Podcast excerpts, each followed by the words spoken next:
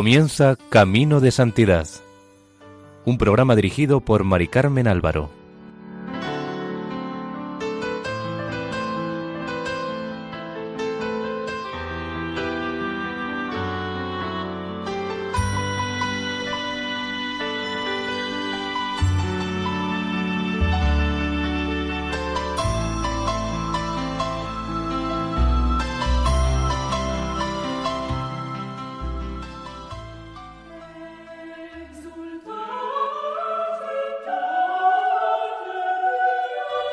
Bienvenidos al programa Camino de Santidad, elaborado por el equipo de Radio María en Castellón, Nuestra Señora del Lledó. Les invitamos a escuchar el capítulo dedicado a los santos mártires de Córdoba. Es escasa la información que se tiene sobre las vidas y virtudes heroicas de los santos mártires de Córdoba. Esta ciudad conoció tres grandes periodos de persecución romana, mozárabe y moderna. Hoy nos ocuparemos solo de las dos primeras. La palabra mártir significa testigo y es la palabra más adecuada para referirse a quienes han preferido morir antes que negar a Cristo. Puede parecer exagerado entregar la propia vida por no renunciar a Cristo, pero el hacerlo es la máxima expresión de libertad. El martirio supone la certeza de vivir para siempre.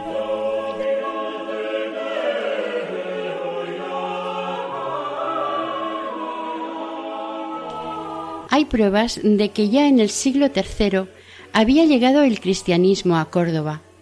El primer concilio se celebró en Liberis, Granada, hacia el año 300 y a él asistió Osio, obispo de Córdoba.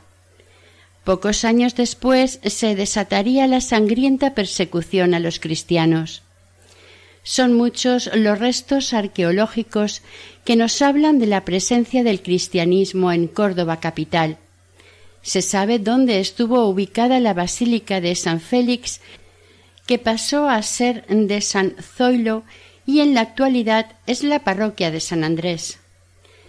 Bajo la catedral están los restos mm, de la Basílica de San Vicente Mártir y en el convento de Santa Clara los de la Basílica de Santa Catalina. La razón para la persecución de los cristianos fue que esta nueva religión era una religión del amor de Dios dirigida al hombre para revelarle un modo de vida más pleno, más humano, mientras que la religión romana, como tantas otras, pretendía con sus cultos comprar a los dioses para que hiciesen la voluntad de los hombres. Por tanto, el cristianismo no se sometía a dioses que eran instrumentos del poder político, ni a divinidades diseñadas para doblegarse ante el hombre, ni asumía conductas que, a pesar de su legalidad, estaban en contra del Evangelio. Reconocer un único Dios en cuya voluntad el hombre se realiza no encajaba en la mentalidad de la religión romana. Además, el cristianismo predicaba un Dios que no escapaba del sufrimiento y que se sometía a la muerte más injusta. Para la triunfalista sociedad romana esto era incomprensible e inaceptable. Por estos motivos, pocos años después de la pacífica expansión del cristianismo en la península ibérica y especialmente en Córdoba, la ciudad sufrió la persecución de Diocleciano, quien entre los años 303 y 304 aplicó cuatro edictos. Estos edictos llevaron a una auténtica matanza de cristianos, en tierras de Córdoba fue el Augusto Maximiano el responsable de la represión y Daciano quien la llevó a cabo. El primer edicto ordenó la destrucción de iglesias y la quema de todos los libros cristianos. Además, se destituyó a los cristianos de todos los cargos, pasando a ser considerados lo más bajo de la sociedad ni siquiera se les reconocía ningún derecho ante los tribunales civiles y los esclavos cristianos perdieron el derecho a emanciparse. El segundo edicto llevó a la cárcel a todo el clero, entre otros al obispo Osio. El tercero endureció los tormentos para quienes se negasen a sacrificar a los dioses y el cuarto edicto impuso a todos los fieles, bajo pena de muerte, la obligación de ofrecer libaciones a los dioses públicamente. Como sabemos, la libación es un rito, en este caso pagano, que consistía en derramar determinado líquido sobre el suelo, el fuego o una víctima después de haberlo probado. Con el martirio surgió el culto a los mártires que alimentaría la fe de muchas generaciones de cristianos hasta hoy. A partir del siglo II, la fecha de la muerte del mártir se celebra como un nacimiento en el cielo, un dies natalis. Esta esperanza llevará a que se construyan iglesias o basílicas en los lugares de los martirios, lugares que se convertirán en refugio de los fieles, donde podrán orar y en los cuales además recibirán formación. Por ejemplo, en la Basílica de San Acisclo se formó Perfecto, que fue el primer mártir mozárabe cordobés, y en ella Flora y María tomaron la decisión de profesar públicamente su fe, decisión que las llevó al martirio.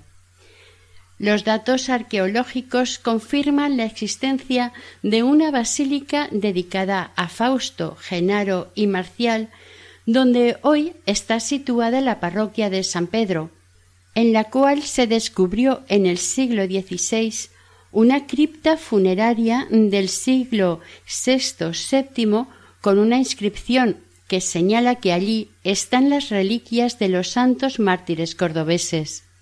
Su fiesta litúrgica se celebra el día de su martirio, que tuvo lugar el 13 de octubre del año 304.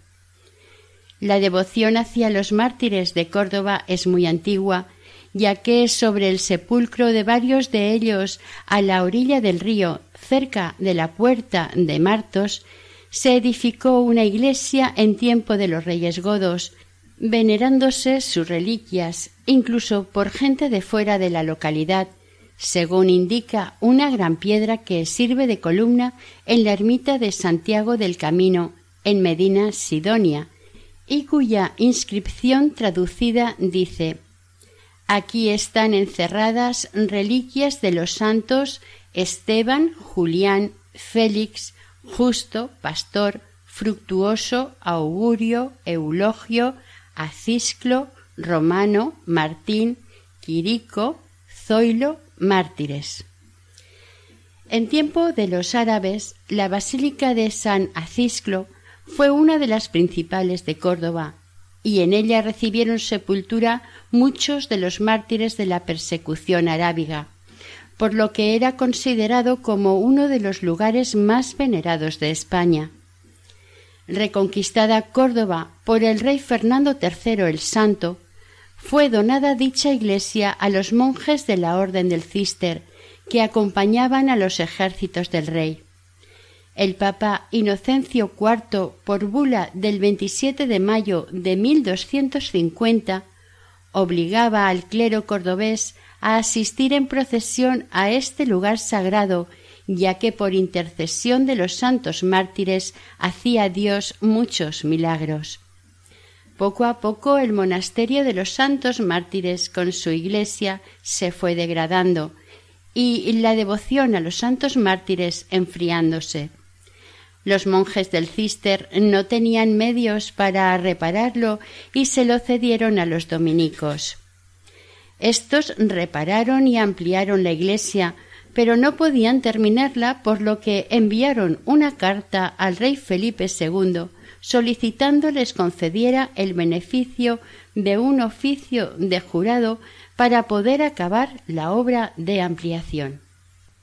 Estas peticiones dan muestra de la pobreza y desamparo en que el pueblo de Córdoba había dejado el primer baluarte de su fe hasta que ocurrió aquel gran descubrimiento de las santas reliquias halladas providencialmente en la parroquia de San Pedro, el lunes 21 de noviembre de 1575, mientras se hacían unas obras de cimentación de la torre.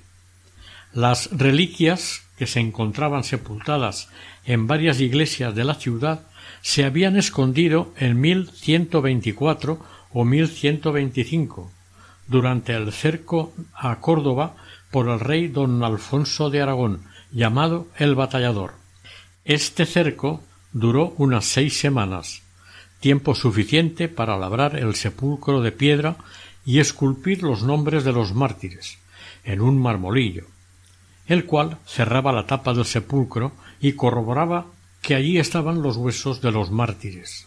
Pero, por si hubiera dudas, que al parecer las había, el Señor quiso hacer el favor de que encontrándose enfermo de muerte el venerable padre Andrés de las Roelas, salió al campo en la tarde del sábado santo 29 de marzo de 1578, en dirección al arroyo de Pedroches, y cuando había andado un corto tramo del camino, se le aparecieron cinco santos mártires montados en briosos caballos y en figura hermosa de cinco caballeros jóvenes que le dijeron Ve al prelado y dile que tengan en mucha veneración el sepulcro recién hallado en San Pedro, porque mediante aquellas reliquias obrará Dios muchas misericordias con aquella ciudad.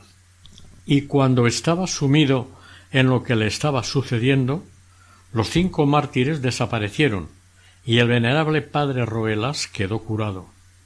En aquel momento se encontraba vacante la sede episcopal, por lo que el padre Roelas decidió callar el asunto hasta que llegara el nuevo obispo.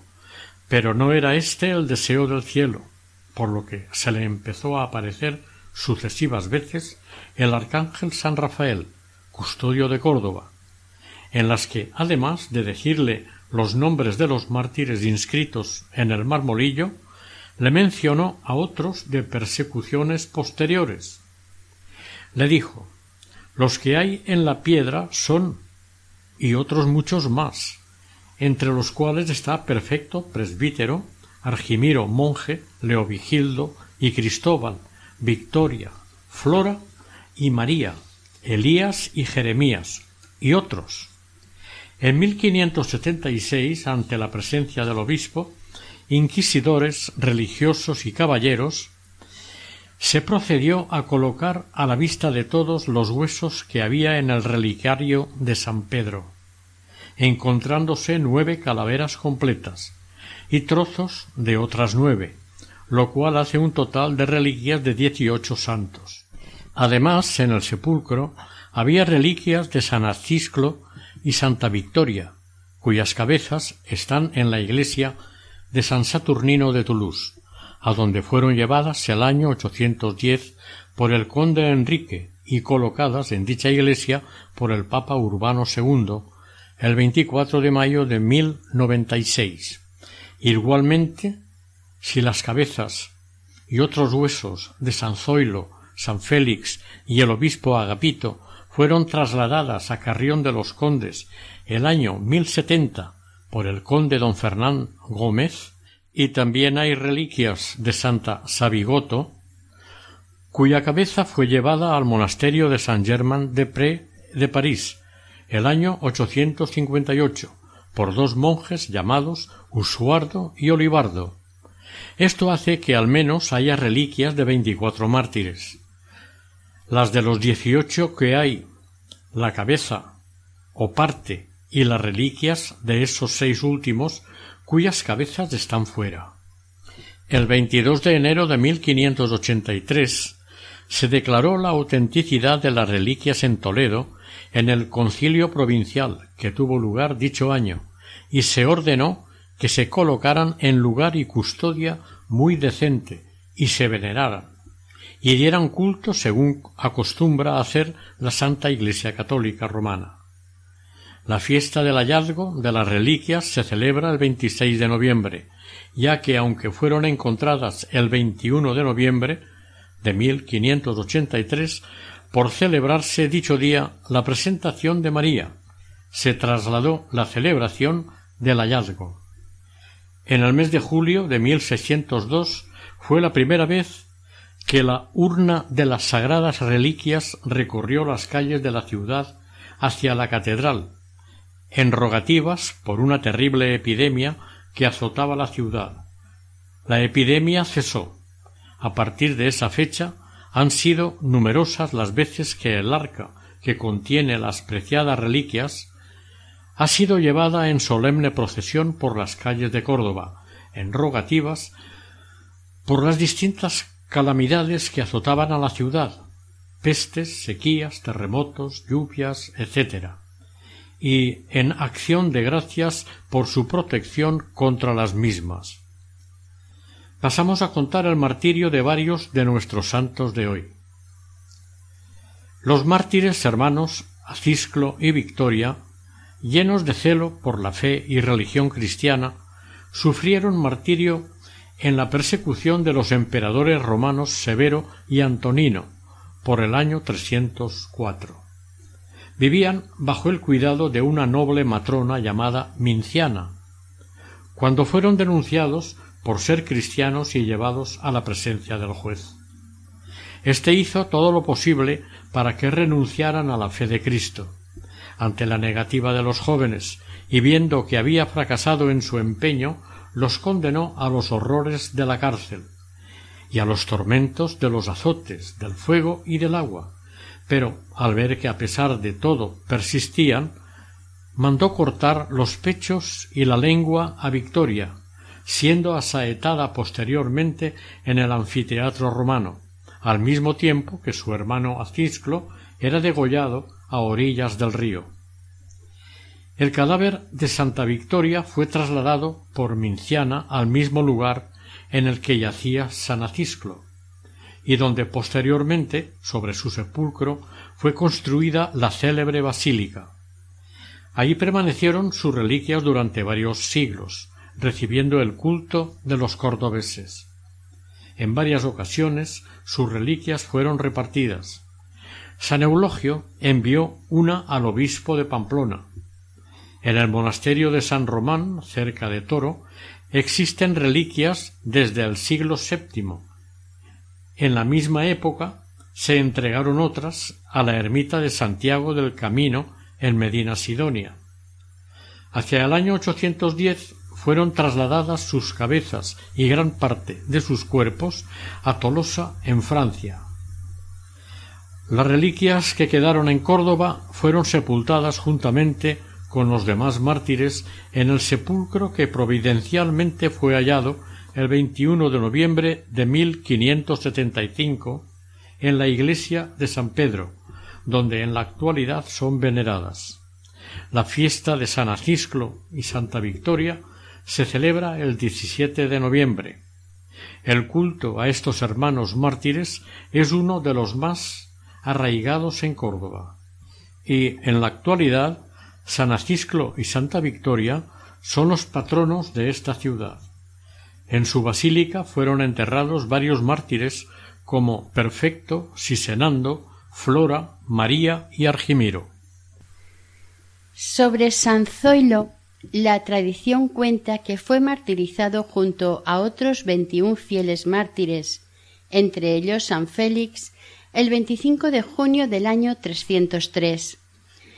Era de familia noble y fue acusado por el gobernador Daciano de mancharse con el nombre de cristiano.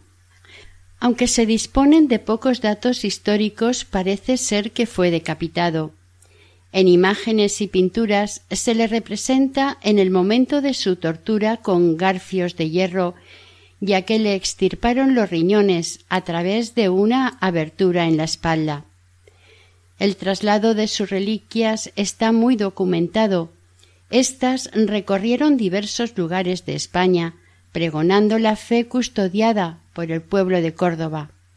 Hoy, además de las que se encuentran en la parroquia de San Pedro, hay reliquias suyas en el monasterio de San Zoilo, en Carrión de los Condes, en Palencia, donde fueron llevadas en el año 1070 por el conde Fernán Gómez, como hemos dicho.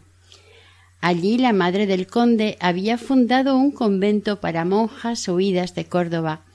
Su fiesta se celebra el 27 de junio. Siendo Eugenio gobernador romano de la Bética, mandó investigar el número de cristianos que había en Córdoba. Como resultado de ello le fueron presentados los jóvenes Fausto, Januario y Marcial, a quienes ni con halagos ni amenazas pudo hacerles apostatar. Furioso mandó torturarles en el potro y cortarles las orejas y narices. Como persistieran en la fe, mandó quemarlos vivos, hecho que tuvo lugar el 13 de octubre del año 304. Pero el Señor no permitió que se quemaran totalmente sus cuerpos, según dicen las revelaciones de San Rafael, siendo enterrados en el sitio donde después se levantó la iglesia de los Tres Santos, hoy de San Pedro.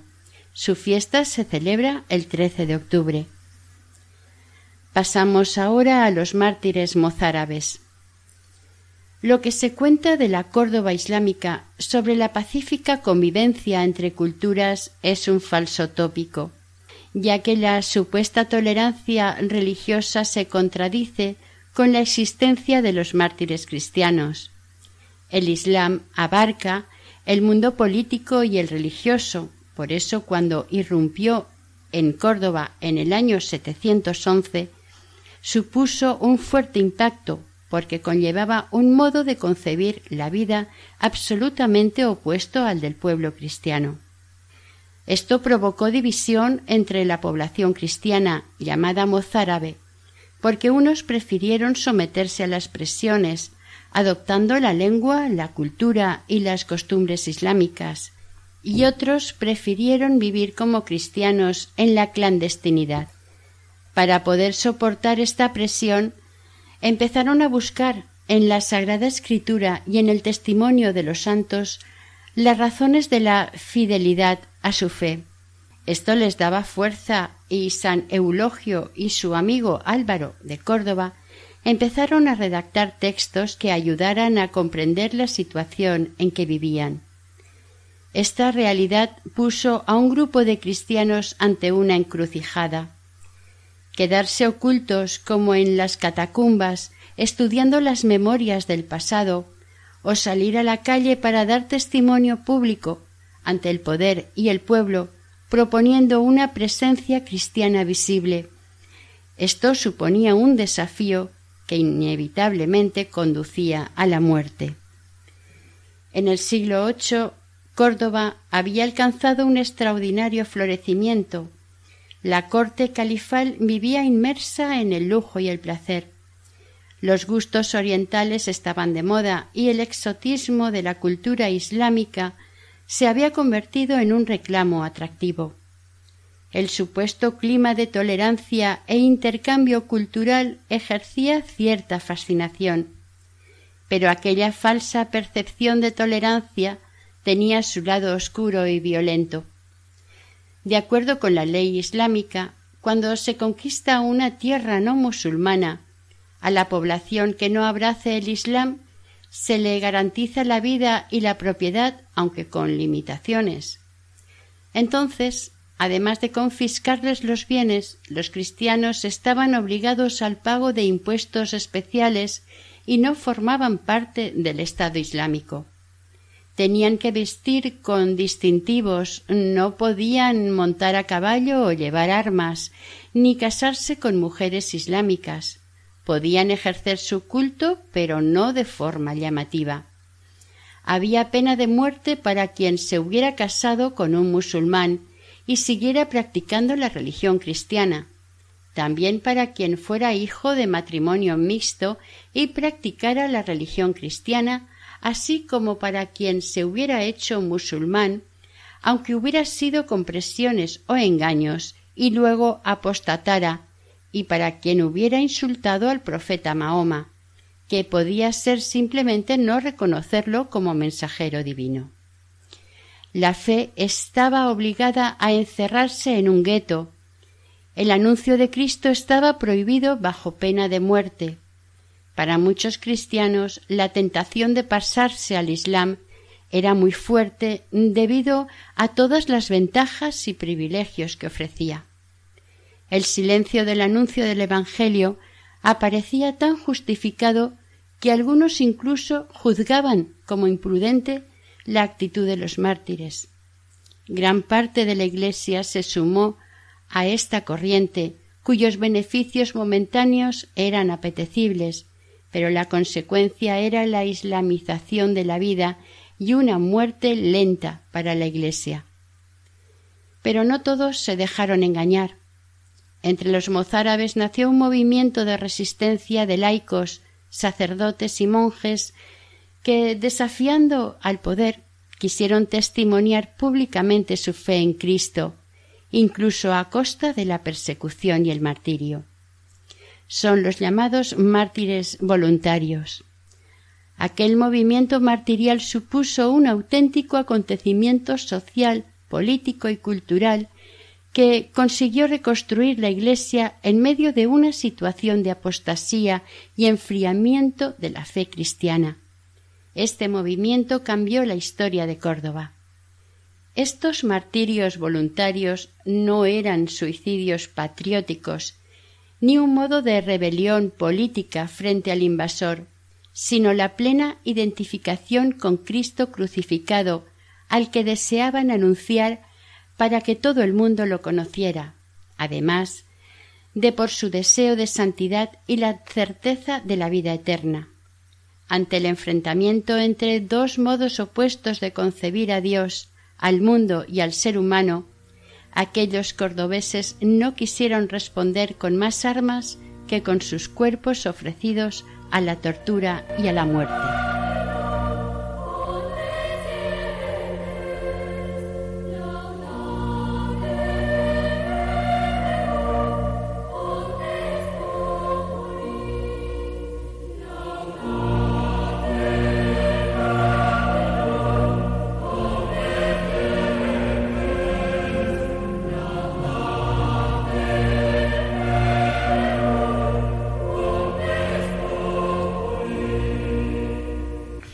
Son muchos los cristianos que perdieron la vida durante la ocupación musulmana en Córdoba.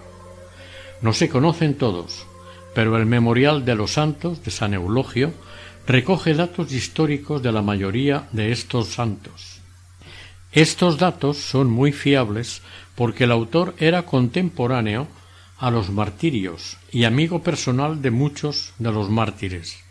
Entre ellos mencionaremos a los seglares Vitesindo, Sancho, Servideo, Jeremías, Pomposa, Leocricia, Benilde, Digna, Argentea, Bulfura, Luis, Argimiro, Adolfo y Juan, los presbíteros Gumersindo, Abundio, Anastasio, Elías, Amador y Pedro, los monjes Isaac, Cristóbal, Servideo, Leovigildo, Fándila, Teodomiro, Pedro, Rogelio, Pablo, Félix, Isidoro, Bistremundo, Avencio y Jeremías, los diáconos Balabonso, Emilia, Sisenando y Pablo. Detrás de cada nombre hay una vida concreta. Son historias de fe, esperanza y caridad, historias de amor, un amor tan grande a Dios y al prójimo que le hace entregar incluso la propia vida. San Eulogio comienza su memorial de los santos describiendo la situación que se vivía en Córdoba bajo Abderramán II. Dice así A Abderramán ningún otro entre los soberanos que lo precedieron sobrepasó, aventajó y venció en Boato y en Fausto, mientras que bajo su yugo oprimiéndole hasta el exterminio, gemía el pueblo católico. Después sigue con la reseña sobre San Perfecto, quien había sido educado en la escuela de la Basílica de San Acisclo, donde había recibido una formación muy completa y en su momento fue ordenado sacerdote. Cierto día salió perfecto por el centro de la ciudad y un grupo de moros le tendieron una trampa, prometiéndole no denunciarlo si les decía lo que opinaba sobre Jesucristo y Mahoma. Al principio Perfecto se negó, por temor a que lo delataran, pero como le aseguraban que no se vengarían, les dijo su sentir y opinión sobre el cristianismo y el profeta Mahoma. El grupo de oyentes se retuvo por la palabra dada, pero se llenaron de ira por lo que habían oído. Atónitos y confusos, le dejaron marchar ocultando por entonces el odio y la rabia que les embargaba. Pasados algunos días, estos mismos se lo volvieron a encontrar en el centro de Córdoba y lo rodearon, llevándolo a empellones ante el cadí, quien lo encarceló hasta que llegara la Pascua del Ramadán, fecha en que le quitarían la vida como festín público. El 18 de abril del año 850, fiesta de la ruptura del ayuno en el Islam, Perfecto fue decapitado en medio de una multitud enfervorizada. Pero su sangre no fue en vano. Su martirio fue el primero de la persecución mahometana. Con él se desencadenó la serie de martirios voluntarios que provocarían que Córdoba marcase un hito en la historia de la Iglesia universal. El cuerpo de Perfecto fue enterrado en la Basílica de San Acisclo, donde se había criado y educado. Su fiesta se celebra el 18 de abril. San Sisenando, cuya fiesta se celebra el 16 de julio, era natural de Bella, Portugal, y fue a Córdoba para estudiar en sus célebres escuelas. Se educó en la Basílica de San Acisclo, donde, siendo aún joven, recibió el diaconado. Cierto día tuvo una aparición de los santos mártires ya gloriosos Pedro y Barabonso, los cuales le invitaron a seguir sus pasos, por lo que rápidamente se presentó ante el juez islámico proclamando las verdades de Cristo y las falsedades de Mahoma, siendo por ello condenado a una mazmorra y después a muerte. Fue degollado en el lugar de costumbre, frente a las puertas de palacio, hoy Campo Santo de los Mártires, el 16 de julio del año 851. Su cuerpo fue recogido de allí unos días después por unas piadosas mujeres que lo llevaron a enterrar a la Basílica de San Acisclo. Hoy sus reliquias están en la urna de la parroquia de San Pedro junto con las de otros mártires. Sobre Santa Flora y Santa María diremos que Flora era hija de padre musulmán y madre cristiana, la cual, muerto el padre, educó a Flora cristianamente. San Eulogio, amigo suyo, la describe como una cordobesa muy guapa, que desde niña vivía entregada a los demás. Su madre le contó que su hija regalaba su comida a los pobres, hasta el punto que temía por su salud. Flora se consideraba afortunada por haber recibido la fe cristiana, y era fiel a Cristo, pero no asistía públicamente a reuniones de los cristianos por temor a su hermano musulmán que la perseguía. Pero llegó un momento en que creyó que no debería aparecer públicamente como musulmana, y decidió escaparse junto con su hermana, y ambas se refugiaron en casas de cristianos. Su hermano empezó a buscarlas, desencadenando una persecución en las casas de religiosas, además del encarcelamiento de cristianos, por lo cual las dos hermanas decidieron volver a casa. Pero Flora ya no sería capaz de fingir más. Su hermano la entregó al cadí, quien después de azotarla salvajemente en la cabeza, se la devolvió para que la instruyera en la fe coránica. A pesar de todo, consiguió escapar de nuevo y acudió a refugiarse y a rezar en la Basílica de San Acisclo. Por otra parte, María era hija de noble cristiano, de Niebla, Huelva, y madre musulmana, conversa. María había ingresado en el monasterio de Cuteclara, donde pudo experimentar la belleza de la vida cristiana. Tenía un hermano al que estaba muy unida, Balabonso, que el 7 de junio del año 851 había sido degollado y su cuerpo quemado por cristiano. Aquel testimonio hizo crecer su fe. María acudió a rezar a San Acisclo en la basílica de su nombre. Allí se conocieron Flora y María. Allí empezaría una amistad que las uniría hasta la muerte.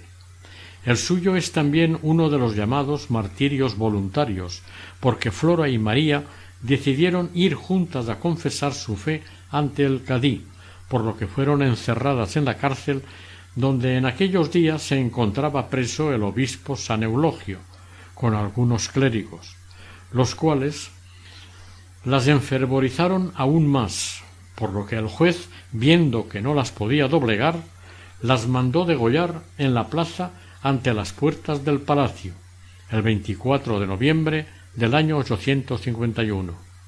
Sus cuerpos, después de varios días, fueron arrojados al río, de donde los cristianos pudieron salvar sus cabezas y el cuerpo de Santa María, que llevaron al monasterio de Cuteclara. Los cráneos fueron sepultados en la Basílica de San Acisclo y hoy son venerados en la urna de San Pedro. Los santos Aurelio y Sabigoto, llamada también Natalia, Félix y Liliosa, y Jorge, eran amigos y fueron martirizados juntos. Aurelio y Sabigoto eran matrimonio y tenían dos hijas, que cuando fueron martirizados tenían ocho y cinco años.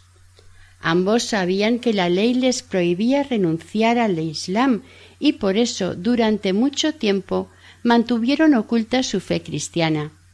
Pero hubo un acontecimiento que les hizo cambiar de actitud. Aurelio fue testigo de cómo un comerciante cristiano llamado Juan, al que azotaban y humillaban públicamente, se mantenía firme en su fe. Impresionado por su testimonio, el matrimonio comenzó una nueva vida de caridad y entrega absoluta. Sus visitas a la cárcel para visitar a los cristianos encarcelados empezaron a ser continuas. Allí conocieron a Juan, a Flora y María y a San Eulogio, entre otros muchos cristianos. Por otra parte, un pariente y muy amigo de Aurelio, Félix, y su esposa Liliosa, eran apóstatas. La fortaleza en la fe de sus amigos provocó que se decidiesen ellos también a dar la cara por Jesucristo. El matrimonio vendió todo lo que tenía y lo repartió entre los pobres. Respecto a Jorge, este era un monje que había pasado veintisiete años en un monasterio de Jerusalén y que, al enterarse de la dramática situación por la que estaban pasando los cristianos en España, decidió ponerse en camino para procurarles ayuda. Tras conocer a los dos matrimonios, supo que su misión sería acompañarlos en la fe. Las cosas sucedieron de manera sencilla. Un día las dos mujeres, después de rezar y consultarlo con su comunidad de fe, decidieron ir a venerar a los mártires sin taparse el rostro, por lo que fueron encarceladas junto con sus maridos. Jorge hizo confesión pública de su fe para compartir el camino del martirio con ellos. Como solía suceder, el emir les prometió riquezas y honores si blasfemaban de Cristo y se adherían al Islam, pero ellos se negaron. La firmeza de su fe supuso la condena a muerte de los cinco amigos el día 27 de julio del año 852. Primero pasaron a cuchillo a Félix y luego a Jorge, después a Liliosa y finalmente al matrimonio formado por Aurelio y Sabigoto. Los cristianos robaron sus cuerpos por la noche y los ocultaron en diversos lugares. De Santa Columba diremos que, a pesar de pertenecer a una familia adinerada, tuvo claro desde niña que quería renunciar a todo y consagrarse a Dios. En un momento dado, la joven decidió dedicar su vida a Dios, pero su madre se oponía totalmente y la acosaba para que se casara. Sólo cuando su madre murió pudo ingresar Columba en el convento de Tábanos, que acababa de ser construido gracias a la ayuda de su cuñado Jeremías. San Eulogio describe de modo precioso cómo vivió Columba su personal combate de fe. Un combate contra las tentaciones provocadas por la incomodidad y la estrechez, la enfermedad y la soledad, el ayuno y las dificultades de la oración. Estando allí, la persecución se recrudeció aún más. La comunidad tuvo que abandonar el convento y refugiarse en una finca de Córdoba donde vivieron escondidas. Pero Columba estaba dispuesta a entregar su vida si esa era la condición para poder hacer pública su fe. Ella misma se presentó ante el juez para confesar a Cristo. La joven hablaba tan bien y era tan convincente que el cadí no quiso mandar matarla inmediatamente, sino que la llevó ante la asamblea de dignatarios quienes ordenaron decapitarla inmediatamente a las puertas del alcázar. Esto sucedió el 17 de septiembre del año 853. Su cuerpo fue arrojado al Guadalquivir metido en un cesto, vestido con el hábito de lino con el que se presentó al martirio, y de allí fue rescatado por unos monjes. Santa Áurea era hija de un noble árabe sevillano. Desde la muerte de sus hermanos, los santos mártires Adolfo y Juan, vivía junto a su madre en el monasterio de Cuteclara. Su noble linaje la protegía de las acusaciones de los musulmanes cordobeses, pero unos parientes de Sevilla la denunciaron ante el cadí. Este, que también era pariente suyo, intentó evitar su muerte, invitándola a que lo imitara a él, y se vería colmada de honores, pero que si lo despreciaba a él y a su religión, sufriría terribles torturas. Ante las primeras amenazas del juez, Aurea apostató del cristianismo y fue liberada. Es emocionante el relato que hizo San Eulogio sobre su arrepentimiento. Lloraba con gemidos muy sentidos y muy del corazón el desliz de su lengua, poniendo toda su confianza en la misericordia del Redentor. Esperaba que no rechazaría a una pobre pecadora aquel que había librado de la lapidación a la mujer adúltera. Después de aquel incidente, Áurea siguió viviendo como cristiana, aunque más apoyada en Jesucristo y en su Iglesia. Los musulmanes la espiaban y comprobaron que seguía viviendo fiel a Cristo. Acusada por segunda vez, Áurea recibió la fortaleza para afirmar su fe hasta el martirio, que tuvo lugar el 19 de julio del año 856 día en que fue degollada y colgada de un patíbulo. Su cadáver fue arrojado al Guadalquivir. Respecto a los santos Rodrigo y Salomón, diremos que Rodrigo era sacerdote, su familia era de Cabra, y vivía la tragedia de la división religiosa. De sus dos hermanos, uno se mantenía en la fe católica, pero el otro había apostatado. Un día, por intervenir en una violenta pelea entre ambos, fue herido de gravedad.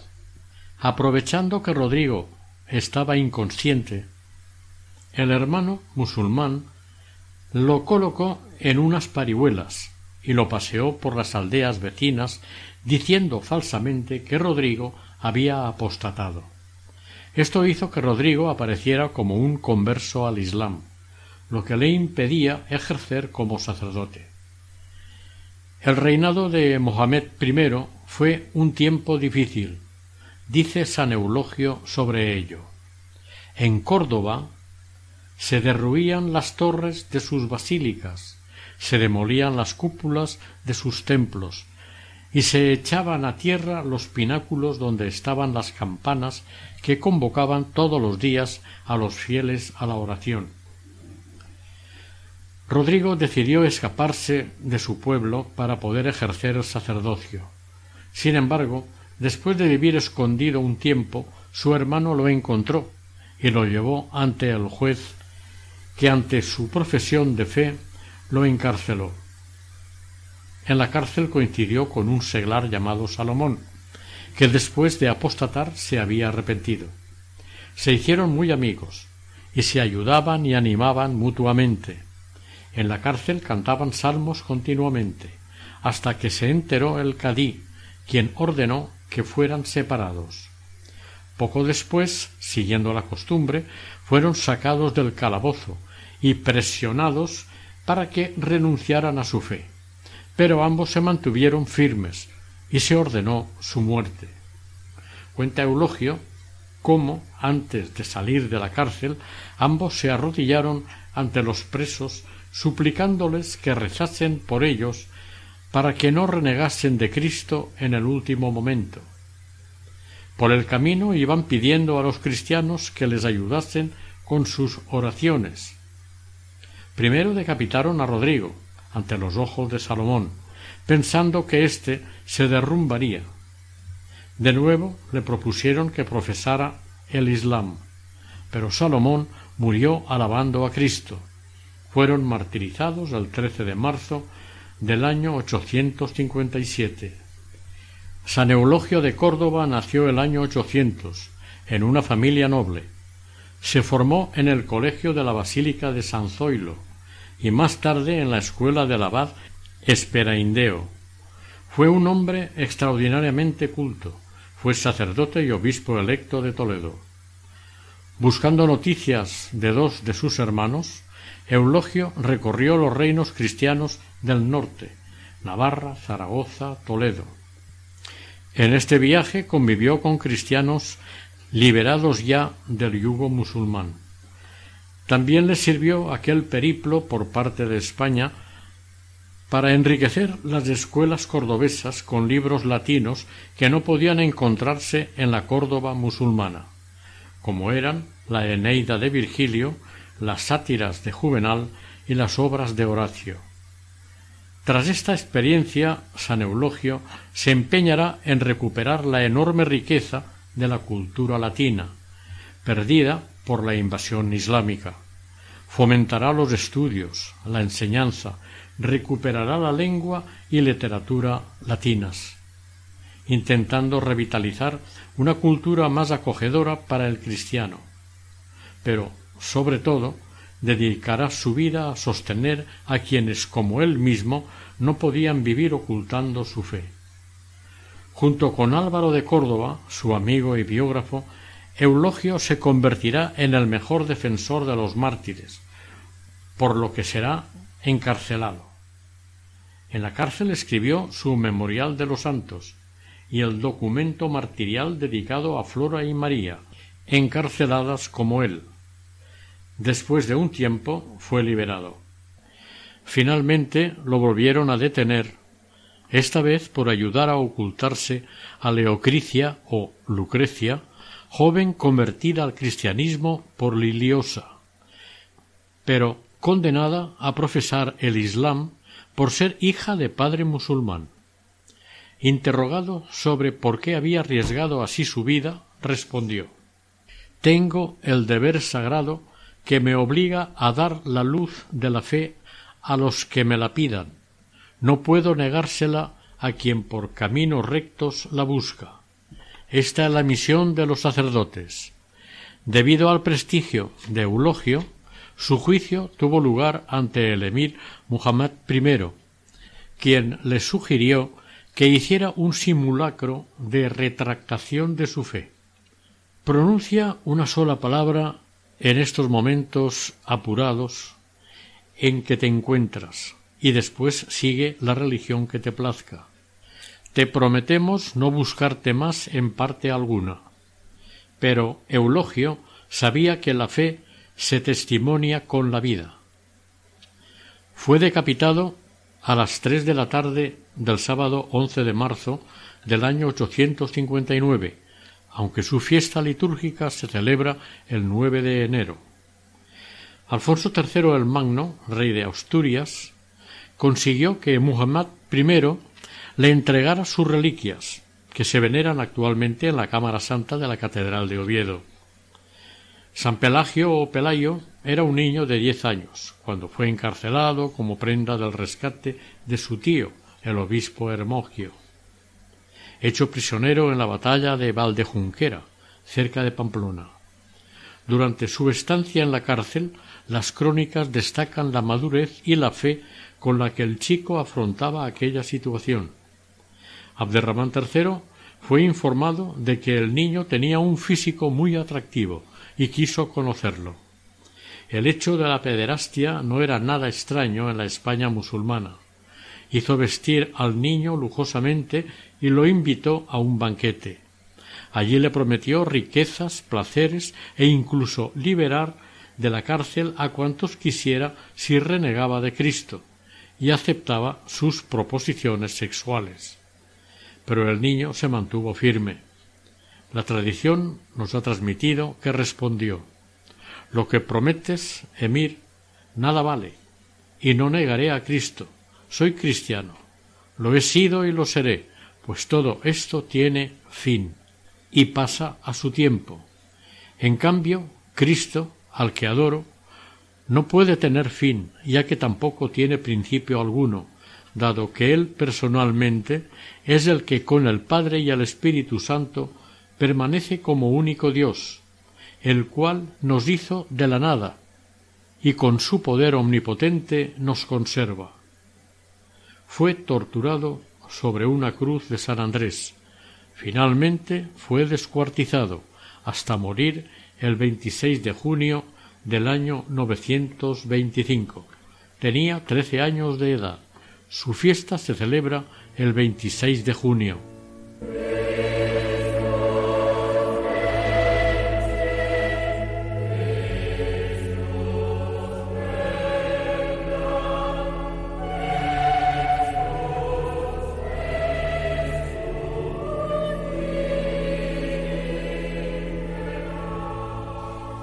Oración.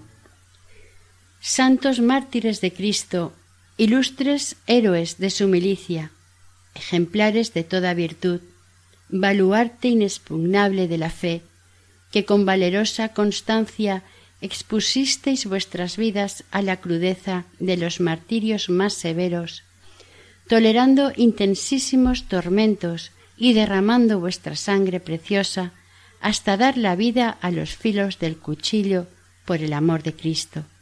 Sed nuestros protectores para que imitando vuestras virtudes venzamos a nuestros enemigos y a los tiranos que pueden quitar la vida del cuerpo, pero no la del alma. Por vuestra intercesión nos conceda la Santísima Trinidad ser fieles testigos suyos. Amén.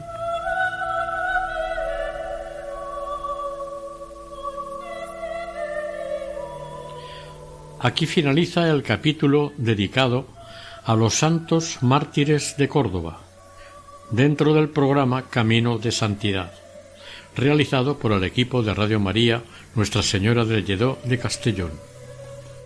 Deseamos que el Señor y la Virgen nos bendigan.